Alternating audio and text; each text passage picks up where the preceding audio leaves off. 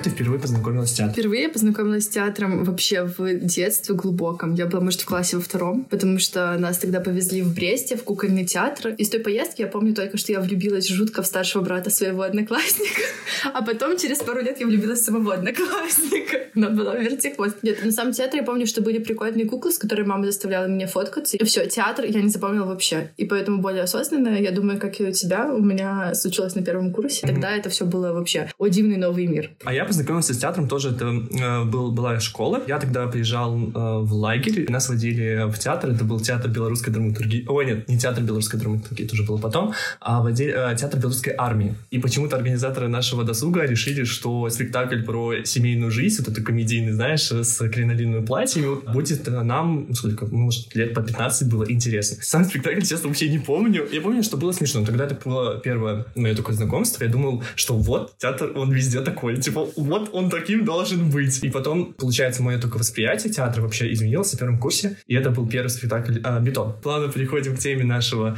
выпуска э, «Секс и театр», где заканчивается искусство и начинается распутство, порнография, можно по-другому сказать.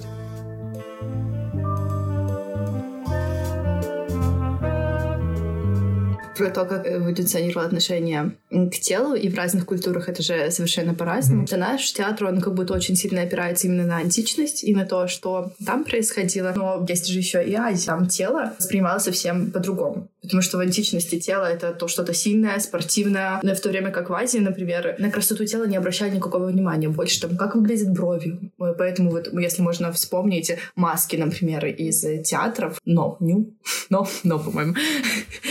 Ню — это немножко другое. Ну, тоже в тему. Поэтому, если мы говорим про телесность, то это именно с античности как пошло. В античности был такой культ тела, и э, связано это с тем, что в центре всего был человек, и было интересно именно созерцать прекрасный и много э, разных скульптур, где полностью обнаженное тело, больше, конечно, мужское, чем женское. Женское, это, может, грудь там где-нибудь плечика. В античности был этот интерес э, к телу. Но потом развивается христианство, и здесь, кстати, про христианство, что стоит поговорить, была цензура у христианства, можно так сказать, да? То есть э, это было не очень приемлемо, чтобы тело э, было вообще какое-то обнаженное всякое такое. Смотря про какое ответвление христианства мы говорим. Если про э, католиков, то, допустим, изображение изображение Девы Марии э, с обнаженной кормящей э, Иисуса, как бы это абсолютно нормально, обнаженная грудь, и никого это не возмущало, и картины писались, э, но это уже возрождение. То есть возрождение — это уже переосмысление э, античности. Вот сразу я хотела сказать про то, про то, что тело — это же совсем не всегда про сексуальность. Потому что, ну, надо быть совсем каким-то извращенцем, чтобы увидеть в кормящей Деве Марии какой-то... А, да, да, то есть э, мы здесь не говорим а, вот про э, отличие сексуальности и вот ноготы, а здесь э, больше идет про репрезентацию вообще голого тела в, не только в, иску, ну, в искусстве, и мы воспринимаем как иконы тоже как ответвление искусства. Уже закончить мысль про христианство, что Иисуса изображали а, ногим, конечно, не полностью, но все С повязочкой. Да, с, да, с повязочкой. И вот эта вот, то есть ногота, она все-таки присутствовала в христианстве, вот мы пропустили один такой большой промежуток, это между античностью и христианством, это язычество. Там оно никак не порицалось, и голое тело это было вообще норма. То есть э, все эти праздники, допустим, возьмем того же Ивана Купалу, это праздник, э, где девушки голыми э, там купались, искали суженого и так далее. И в принципе нагота связана именно с сельским хозяйством. Сельским хозяйством, то есть с продолжением рода, продолжением вообще всего живого. Мы не говорим про славянскую язычество. Это в целом по всему миру было распространено. И в Иране, и в Болгарии, и в Эстонии. Вот, ну, славянские, конечно, страны, кроме Ирана, перечислить. Вот, но в целом это везде было распространено, что если там а, что-то не растет, то либо мужчины выходили голыми в поле, либо женщины. Иногда это было связано с тем, что а, выходили на публике, то есть это был какой-то обряд, а, либо выходили единоличностно, это уже было связано с какими-то личными там, переживаниями и так далее. Просили матушку природы силы, все такое. И выходили голыми. Это как раз же это возвращает нас к христианству, потому что именно в Библии, в Ветхом Завете написано, что когда Адам и Ева, они ходили полностью голыми, их ничего не смущало. Позже Ева съела вот это яблоко э, познания, и из-за того, что вот их изгнали из рая, у них появился стыд, и они начали прикрываться фиговыми листьями. Тело вообще в принципе, в христианстве это что-то абсолютно нормальное, потому что первые люди, они ходили голыми. И именно с приходом греха в их жизнь появился и стыд за свое тело.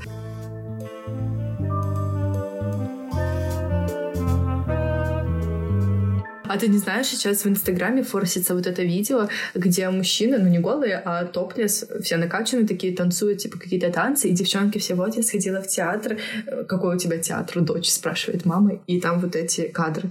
Ты не видел? Я много раз видел. В Минске? Нет, не в Минске, в России где-то.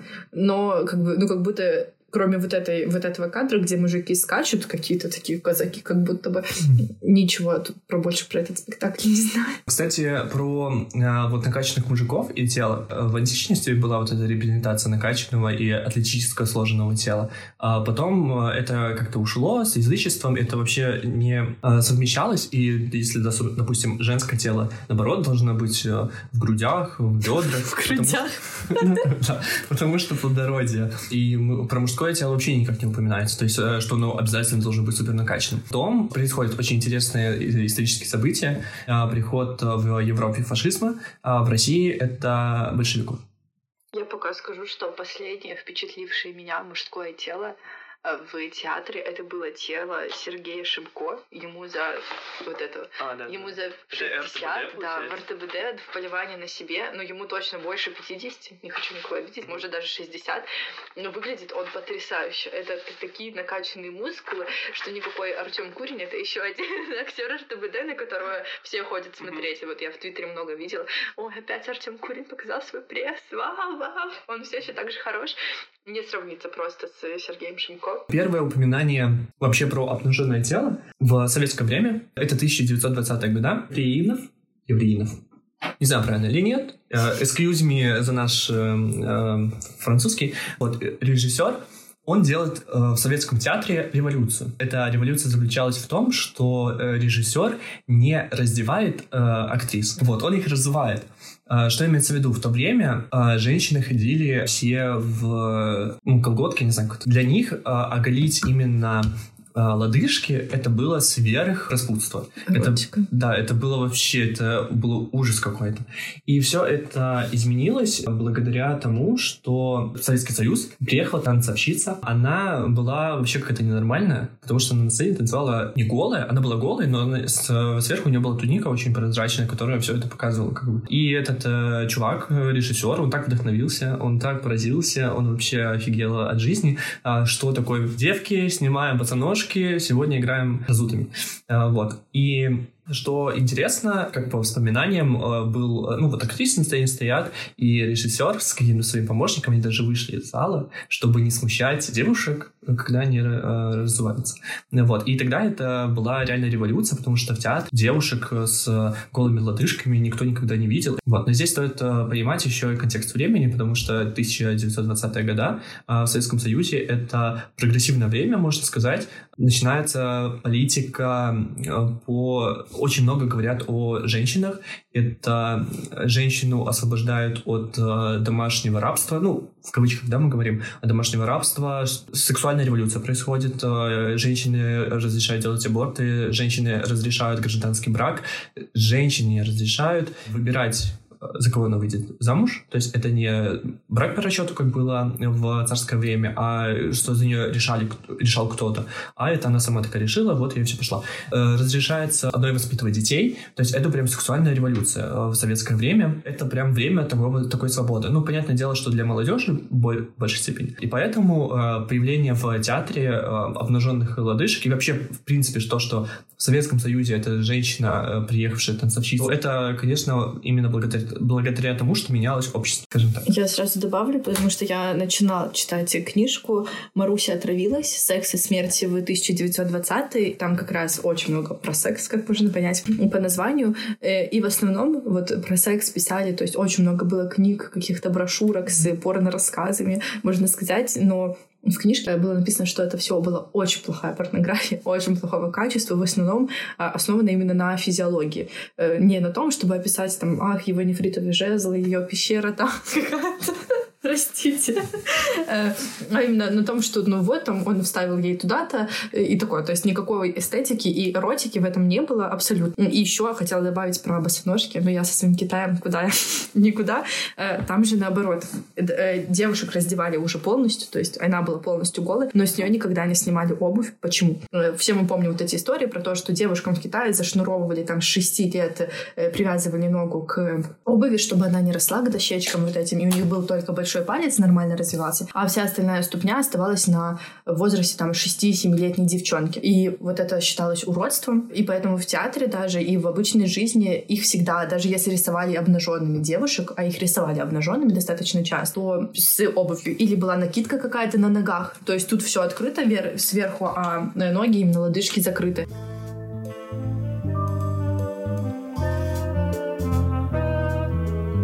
Что я нашла про китайский театр. Там тоже сперва играли только мужчины, а потом начали играть актрисы. Это были куртизанки. Ну, не такие куртизанки, как э, мы себе представляем, что это там девчонка, которая со всеми спит. Нет, это были те, у кого был один спонсор какой-то, который обеспечивал на протяжении долгого времени. Эскортница, если по-нашему говорить. Но тогда к ним было отношение вот куртизанка и там шлюха, можно такое слово сказать? Это одно и то же. И вот эти куртизанки, они тоже шли в театр играть, и постепенно именно благодаря тому, что там играли вот эти, ну, самые незащищенные, по сути, слои населения, появились и сюжеты про куртизанок, про жизнь проституток. И то есть вот мы говорим о величии, о конфуцианстве, о даосизме, и тут бабах, о жи- жизни бытие какой-нибудь куртизанки, в которую влюбился какой-то там покровитель, и вот у них уже все хорошо, и любовь, и преодолели они все препятствия. Хотя про то, были ли там обнаженные тела, тела или не были, вообще ничего не нашла, никакой информации, хотя книжка называлась «Секс в Древнем Китае», на секундочку.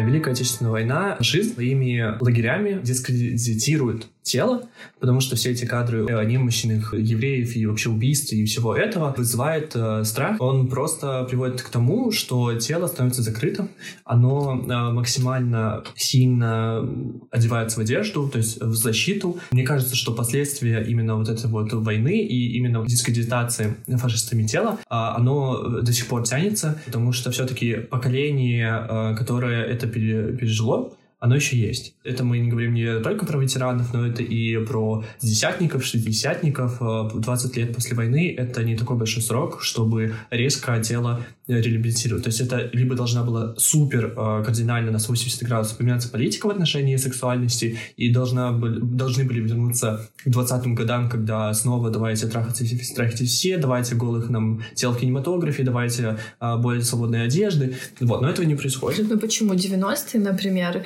когда на телеке постоянные вот эти звезды в мини-юбках каких-то диких, там в лифчиках ярких и всякое такое, это случается, ну просто это очень быстро сворачивается, оно не успевает проникнуть как-то в ума людей. А, это не происходит, э, на мой взгляд, э, из-за того, что это все очень сильно пошлялось. Это э, первая причина. А вторая причина это то, что тело становится объектом государственной важности. Тело любого гражданина, мы сейчас именно говорим про э, Запад и Советский Союз, а оно не принадлежит тебе, оно принадлежит э, государству, потому что рождаемость, вот эта вот популяризация именно рождаемости, это все к этому относится. И когда тело не принадлежит тебе, а принадлежит государству, то просто вольно э, взять там и, э, не знаю, надеть на себя мини и какой-то супер прозрачный топ, да, без бюстгальтера и пойти на улицу в 90-е, мне кажется, казалось, мне кажется, что это приравнивалось к проституции, и таких сразу сажали в, на 15 суток.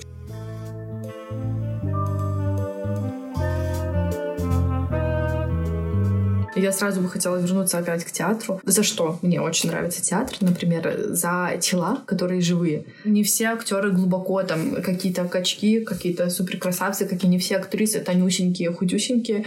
Это все тела, и у них единственная особенность, они все очень сильные. То есть, ну, это, естественно, надо сильно, большая физическая подготовка для того, чтобы там выдерживать много часов на сцене, а есть безумно там сложные спектакли, например, как «Альпийская баллада» в РТБД, где просто по, по сцене бегают буквально там два часа. То есть это как будто возвращение, именно в театре сейчас происходит возвращение к античности, когда тело должно быть сильным, и это его главная вообще, по сути, задача. Э, отрека... Да, не красивым, а сильным, это подчеркнем. Да, да, да. Отрекаясь от какой-то вот этой эстетики, хотя она тоже присутствует, безусловно, все же упор делается на силу. То есть ты можешь быть неважно в каком весе находиться, там неважно, какие у тебя там целлюлиты, не целлюлиты, все равно главное то, что ты там можешь, я не знаю, подтянуться на чем-то, где-то пробежать очень много. У них, у всех актеров, я очень люблю наблюдать за пластикой тел, например. И это всегда какие-то икры очень сильно выдающиеся, это всегда мышцы, которые переливаются просто под кожей, не мускулы, а именно мышцы. Они жилистые очень часто. И это красиво. А можно обобщить, что сейчас э, происходит реабилитация тела в частности режиссеры, они пытаются реабилитировать тело для человечества и показать, что можно быть э, разным, что э, тело это не страшно, э, что это не про грех, тело это э, не э, про ужасы войны, и что тело это не... Не про стыд не про стыд, да, и тело — это не про политику. Я сразу хотела бы сказать, я нашла такую статью, называется «Коллективное тело редакции о сценическом теле». Ее написала редакция театрального журнала в Петербурге, если я не ошибаюсь. Там э, одна из э, респонденток, журналисток, она сказала про один из спектаклей. Как только раздел телесность кончилась, режиссер подглядывал за телами, а тела скукоживались и переставали жить на сцене театральной нам показывали, как там испражнялись, было такое, занимались сексом по-настоящему, умирали. Я уверена, когда-то рожали на сцене в том числе. Вот этот момент, что как только полностью сняли одежды, все, тела перестали жить. Мне кажется, он очень важен, говорит о нашем восприятии, что вот нам показали полную наготу, и как будто за этим ничего не осталось.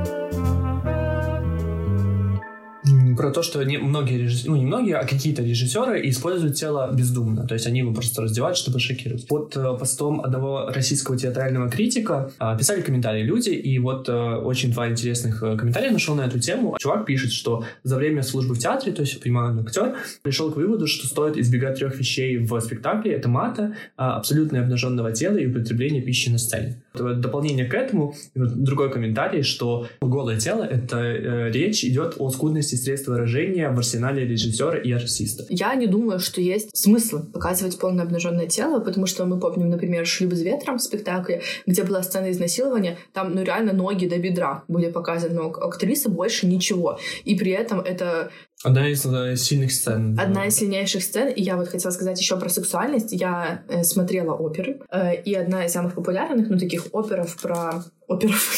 Оперов. Оперу про оперов.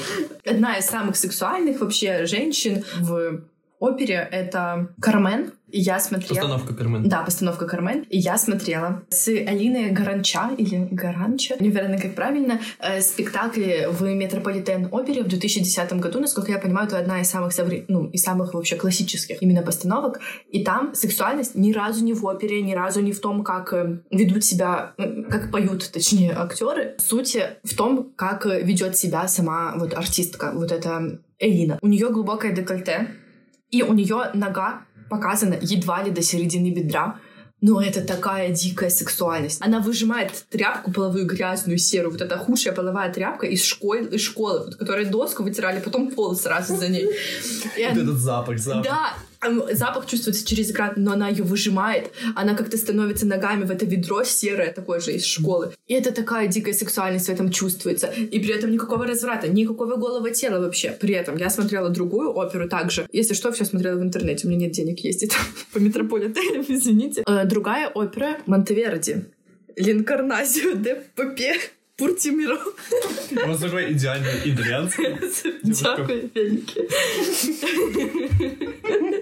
Короче, э, Соня Йончева и Кейт Линдсей. Тут я уже смогу прочитать. Вот там реально похоже на эпоху Возрождения. Там женщины с голой грудью ходят. Там в каких-то все позах причудливых люди там извиваются как-то друг с другом, что-то трутся один, одна об одну, один об одного. Сексуальности нет. Опера есть. Опера извивания. Вот эти тела какие-то супер открытые, супер раскрепощенные. Но лично я не вижу в этом сексуальности. Хотя там автор статьи «Женская сексуальность» и ее применение в опере увидел. Ну, то есть тут, опять же, каждому свое, это все зрительское восприятие.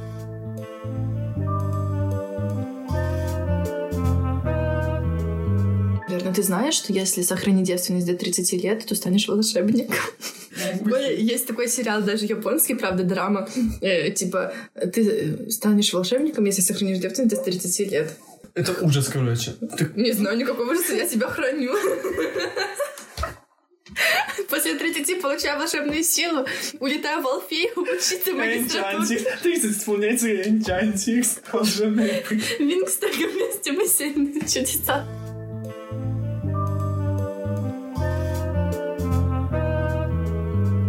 А, вот еще к разговору о том, что голое тело — это костюм определенный. Вот если мы берем какой-то спи- какую-то постановку, где используются реальные костюмы, то э, что такое костюм? Костюм — это контекст. Э, Контекст времени, контекст э, какой-то эпохи. То можно ли сделать э, вывод, э, что тело это не просто как средство художественной, художественного выражения, а, но и э, такая отсылка, э, такая семиотика без времени.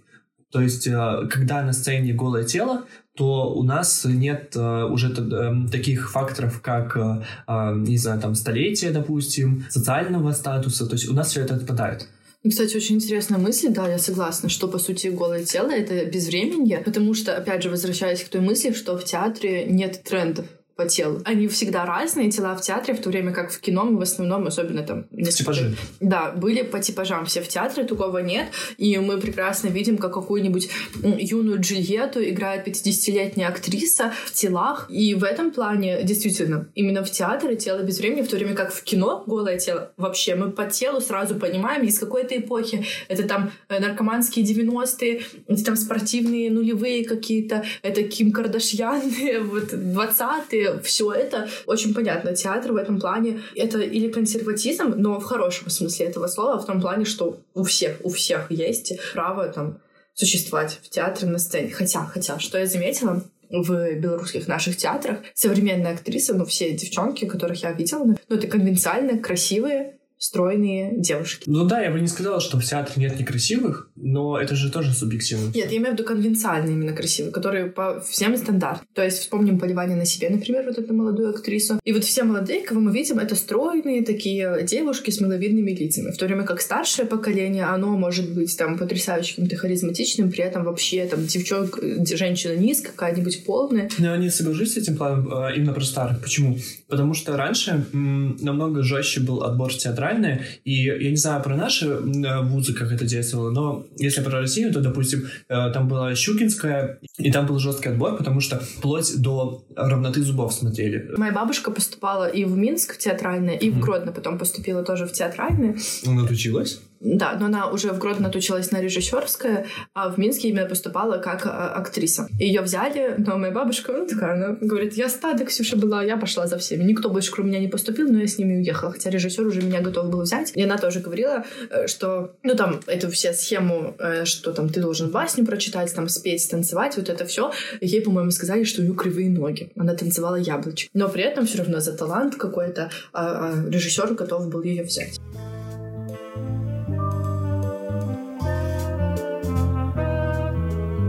Если вот мы говорим про то, что наш, у нашего поколения, например, клиповое мышление, получается, наше поколение не способно воспринимать текст на сцене, а именно им важно, как двигаются актеры, вот эти пластические спектакли все больше и больше популярность, мне кажется, принимают. Ну, там Корняк, например, он тоже очень стремится именно через тело показать э, какие-то метаморфозы внутри героев. Но я с этим не согласна. Например, для меня всегда во главе угла в любом произведении искусства стоит слово, и даже если это картина, я ищу подпись, кто написал, о чем она вообще. А ты не считаешь, что это не благость, а наоборот проблема, что наше поколение не может воспринимать театр как слово, а воспринимает как именно пластику? То есть не, говорит, не говорится ли это вот между строчек о том, что э, сейчас такое время, когда э, человек воспринимает спектакль в контексте именно э, сексуализированном? Не согласна с этой мыслью, Мгм. что современное поколение не воспринимает словесность, потому что я современное поколение, я воспринимаю словесность прекрасно. Замечательно, лучше, чем все остальное. Но мне кажется, наше поколение слишком тупое, чтобы через тело воспринимать, им надо словами все. Не только наше поколение, а вообще. К нам приезжала Одиссея. Спектакль немецкого режиссера, я не вспомню, как его зовут. Выходили люди пачками просто с этого спектакля, потому что там два мужика в ванне, в одних трусах, что-то там терлись друг от друга, а это были сыновья Одиссея. И как бы, ну вот она, телесность в самом явном ее проявлении, вот он величайший спектакль, который приехал из-за рубежа. Вообще, то есть все должны были ахать, охать, но выходили, то есть мы оставались, молодежь такие, блин, ну, хотя бы забавно. Понимали ли мы что-то? Нет. А что за интересовало? Во-первых, денежки заплачены. Все-таки голое, ну не голое, обнаженное Нет, тело? Нет, обнаженное тело. Во-первых, я сидела на балконе, я не видела нифига вообще. Ты забыла очки? Я очки тогда еще не носила, потому что я просто видела какие-то силуэты, очертания и красные труселя одного из актеров. Нет, заинтересовало не тело, просто это для нас было необычно, то есть это у большинства был, если не второй, то первый вообще спектакль в жизни какой-то интересный, профессионально сделанный.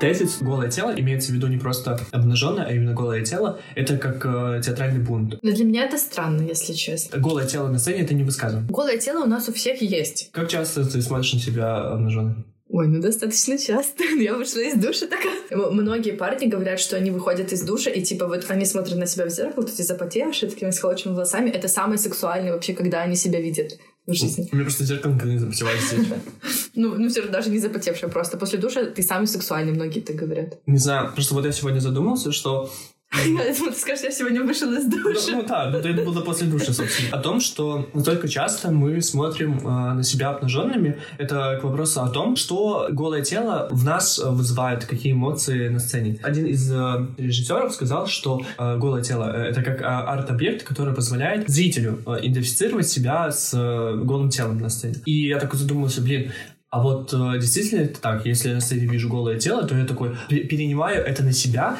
э, и как чувствую, не знаю, проблему спектакля, либо высказывание, которое я хотел сказать. Нет, потому что я не так часто на собственное тело обнаженное смотрю, потому что это не просто, э, я не знаю, там э, какие-то проблемы, да, психологические, но это навязанные тем же обществом и социумом проблемы. И это все приводит к тому, что ты при зеркало и особо ты не смотришься. И как я тогда могу, нас, э, сидя в зале, в зрительном зале, и э, самоидентифицировать себя с человеком, обнаженным э, на сцене? Ну, как бы это вообще никак не связано. То есть я, наоборот, во мне это должно вызывать ну, стыд. Я вот хотела сказать про стыд, и мне кажется, тут может и режиссер имел другое в виду, или я поняла другое, что вот при, ты, когда видишь э, актера на сцене, ты же голова, ты же проецируешь на него то, как ты бы ощущал себя голым на сцене.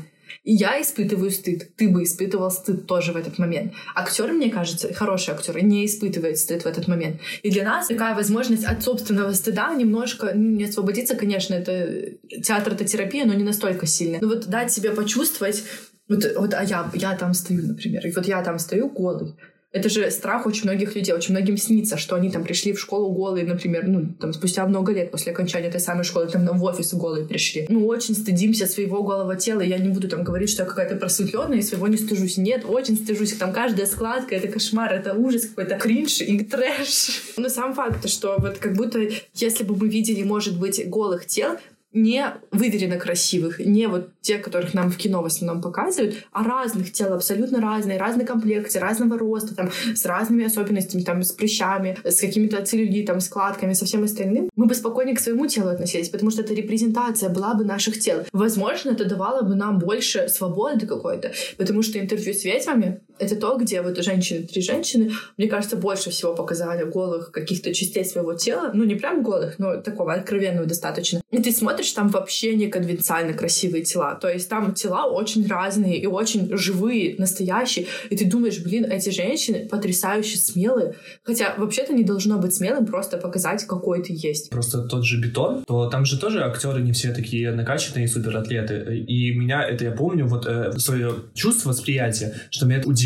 Проходит время, это восприятие, оно меняется, и ты понимаешь, что это нормально. То есть э, все мы не супер э, тут э, Аполлонный, и это очень, э, ну, это терапия, э, то есть это такое, знаешь, работа, внутренняя работа с самим собой.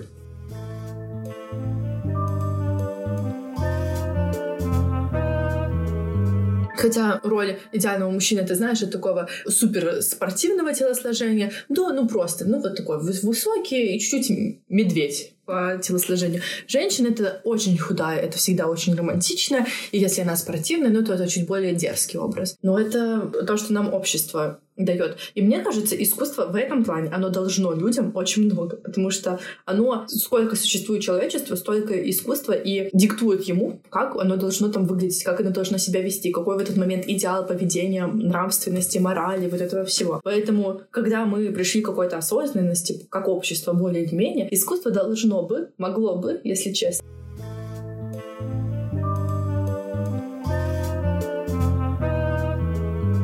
Э, есть такой театр секса в Амстердаме, называется Касса Росса. Он был основан в 69 году, и сначала Касса Росса был всего лишь секс-клубом, а с первым реальным сексом на сцене, и позже он также стал игорным домом. Потом его закрыли, видоизменили, и вот уже с недавнего времени, лет 20, где может даже больше, это театр секса. Ну, Амстердам, э, улица Разбитых фонарей, хотела сказать. Да, именно.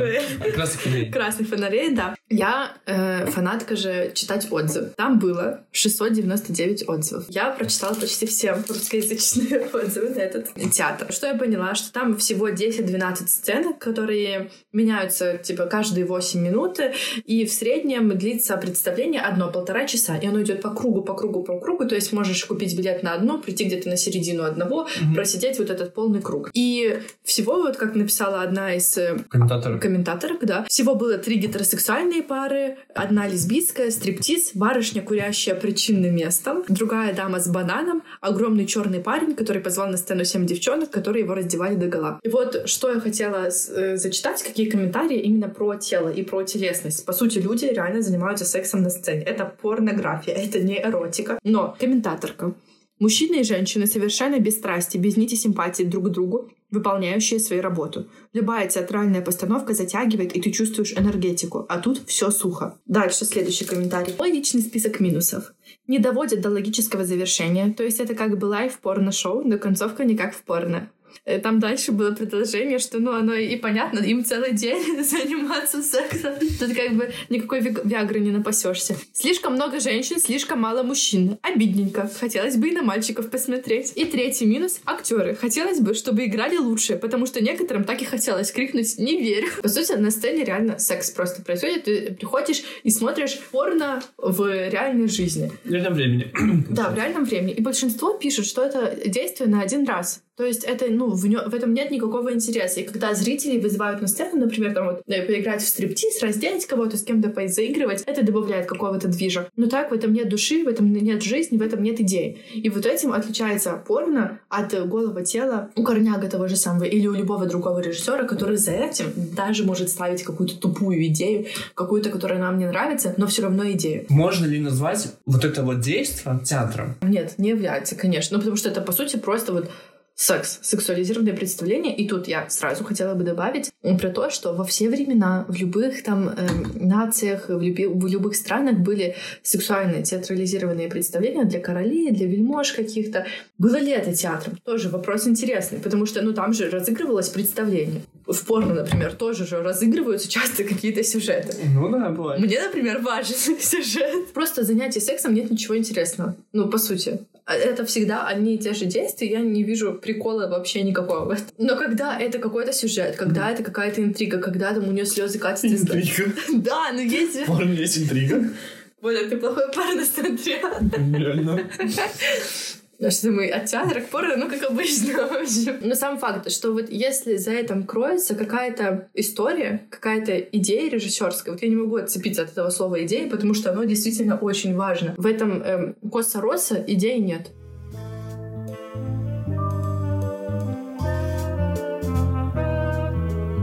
Из того, что в Минске я самого сексуального видела, наверное, это РТБД «Альпийская баллада». По Быкову, казалось бы, но там мой любимчик Александр Никоненко с молодой девчонкой такое исполняли. Я жалела, что я сидела на заднем ряду и не видела. Там они их еще закрыли вот эти софиты, я вообще вот так вот выглядывала. Но там, типа, было очень много сексуальности и эротики, хотя никаких, ну, ничего не было запрещенного видно. Возвращаясь к названию нашего выпуска, а где все-таки заканчивается искусство и начинается порнография на сцене в театре? Там, где есть проникновение, там порнография нет. Конкретно секс в театре — это все. Для меня это сразу там в порнографию переводит в разряд порнографии. Если это просто голые, даже полностью голые тела, и если за этим что-то кроется, если это к чему-то приводит, если это для чего-то важно, режиссеру вот это показать, тогда окей, для меня это искусство. На мой взгляд, грань, где заканчивается искусство и начинается порнография на сцене, это максимально условная вещь и максимально субъективная. Я считаю, что вот, это, вот эти грани искусства и порнографии мы устанавливаем себе сами. Э, и все-таки нужно понимать контекст. Мы все-таки такие э, существа, знаешь, которые воспринимают искусство только в тех местах, где это искусство легально, в кавычках возьмем это слово. То есть, если художник обзывает пространство какое-то художественным, то значит здесь происходит искусство. Неважно, что это будет галерея, театр, либо это будет просто какое-то поле э, где-то за Минском, если художник сказал, что эта площадка э, сейчас превратится в арт-объект, значит здесь происходит искусство. И что бы там ни происходило, мы, слэш, воспринимаем это искусство. Но если, допустим, голый человек выходит э, просто на улицу где-то на проспекте и становится, то мы это воспринимаем как порнографию. Режиссеры, они сейчас находятся в рамках государственных театров, которые не готовы идти на риск э, полностью обнаженных спектаклей, потому что общество сейчас у нас не готово к этому. Э, возможно, и из-за того, что поколение советское все-таки еще имеет какой-то вес на не только на нас, но и на наших родителей. Э, которые, в принципе, тоже выросли в Советском Союзе, но они прошли на некоторых э, выпал э, вот этот период 90-х и нулевых, и была эта сексуальная распущенность. Вспомним джинсы с низкой посадкой, из которых стринги выглядывают. Да, Бритни Спирс, вот вот. То есть, э, сексуально люди были раскрепощены в это время, и э, те, кто были рождены в, в этот период, которые, молодость которых пришла в это время, они как бы э, все-таки более были э, либеральные к э, теме сексуальности, но из-за того, что резко меняется политика, и она уже встречается, как это произошло с, в Советском Союзе в 20-х годах, уже потом позже в 30-х, то сейчас то же самое происходит. Сейчас такое время, когда мы находимся в, в этих рамках, и э, выбраться из них это может только человек. Ну, ну, то есть я имею в виду человек э, как э, единица. Если мы сами себе не скажем, э, что это нормально, это не постыдно и это не порнография, то, э, ну, как бы ничего не из этого, ну, ничего не выйдет. Хотя и самоцензура mm-hmm. тоже присутствует, я в этом убеждена, что они просто понимают, если я поставлю это, меня, ну, никуда не пустят, этот спектакль никуда не пойдет, и зачем какие-то силы прикладывать, что-то пытаться, если можно, ну, более нейтральное, более адекватное, нормальное, в общепринятых рамках поставить. Я еще хотела добавить про твою начальную мысль, про то, что вот то, что обозвали искусством, то мы считаем искусством. Я не согласна с этим, потому что есть мы с тобой, которые до всего, до, ну, до всего доколупаются просто, которые во всем, в самом идеальном каком-то спектакле, фильме, книге найдут изъяны, критики настоящие. У нас есть насмотренность, есть какое-то критическое мышление, и поэтому мы не готовы воспринимать все, что нам сказали, вот это искусство. Нет, мы такие, почему, блин, это не искусство. И потом на некоторые вещи мы такие, а, ну да, может быть, может быть, это действительно какое-то искусство, за этим стоит ну, какой-то замысел. Глобальный или не очень глобальный. А на другое мы скажем, нет, вы что, это не искусство, это кринж полнейший, это... А не считаешь ли ты э, так, что, окей, да, может художник сказать, э, вот это искусство, да, и, ну, ты же этот объект, который он э, презентует, ты же воспринимаешь все равно через призму искусства, и потом э, сопоставляешь со своим э, бэкграундом, искусство это является или нет. То есть это ты не воспринимаешь э, с ничего. Ты пришла такая, смотришь на шкаф, ты искусство. Да нет, это не искусство, потому что нет этой вот плашки, что это типа какой-то арт-объект. А когда ты приходишь, и художник тебе это говорит, и ты потом уже говоришь, нет, это не искусство. И это твое субъективное мнение, потому что другой скажет, что это искусство. Но все равно мы воспринимаем через призму искусство, мы анализируем через эту призму. Да, ну, я бы не сказала. Я такой человек, что все через призму искусства воспринимает. У меня в Инстаграме есть фотка бутылок в мусорном мешке, которые алкаши выставили под подъезд. И мне показалось, что это очень красиво, это эстетично, это искусство вообще настоящее. Маргинальные слова, э, слои общества раскрывает.